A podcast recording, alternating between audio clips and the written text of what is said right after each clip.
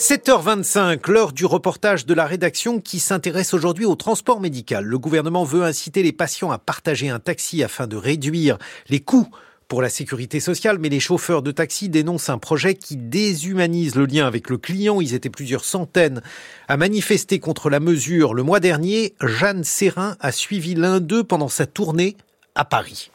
Ce matin, Mehdi s'est garé à 8h30 devant un hôpital de Villejuif pour déposer Thierry et sa femme Fatou, deux patients qui l'accompagnent depuis longtemps dans leurs transports médicaux.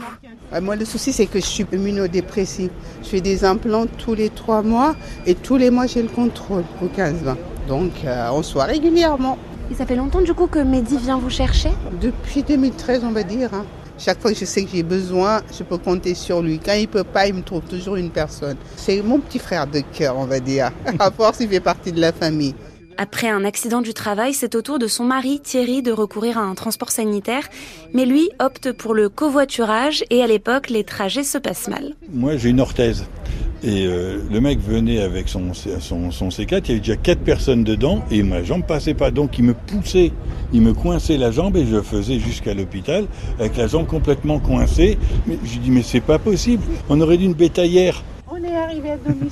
Dans le projet de loi du gouvernement, il est inscrit qu'un patient qui nécessite un transport médical devra désormais réserver son chauffeur sur une application pour partager la course avec d'autres patients.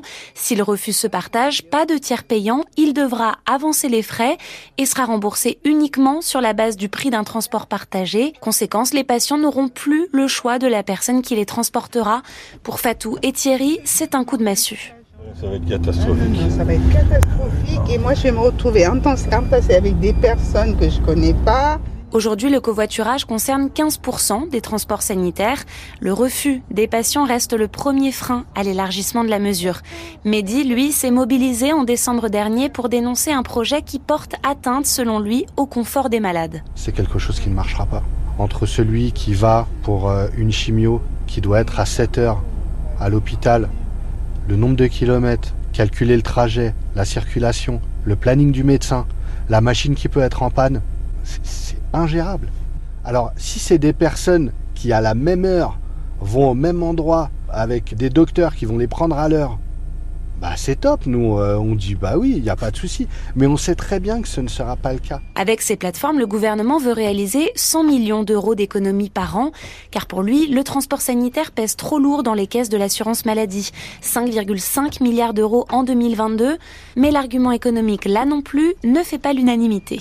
Il y a sûrement des choses à réformer dans le transport, dans la santé, dans toutes ces choses, mais, mais on ne peut pas le faire au détriment du lien et de l'humain. Alors face aux inquiétudes, le gouvernement cherche à rassurer la députée Renaissance Stéphanie Riot et la rapporteuse du projet de loi. J'ai entendu euh, effectivement des, craintes, hein, notamment pour les gens euh, les plus fragiles qui ont peur euh, d'avoir des, contaminations. Évidemment, ces gens-là ne, font pas partie des gens qui auront à, à être incité au transport partagé.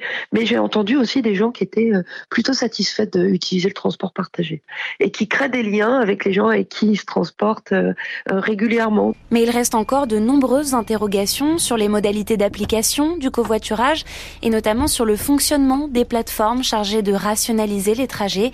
Il faudra attendre les décrets d'application pour connaître le plan d'action du gouvernement.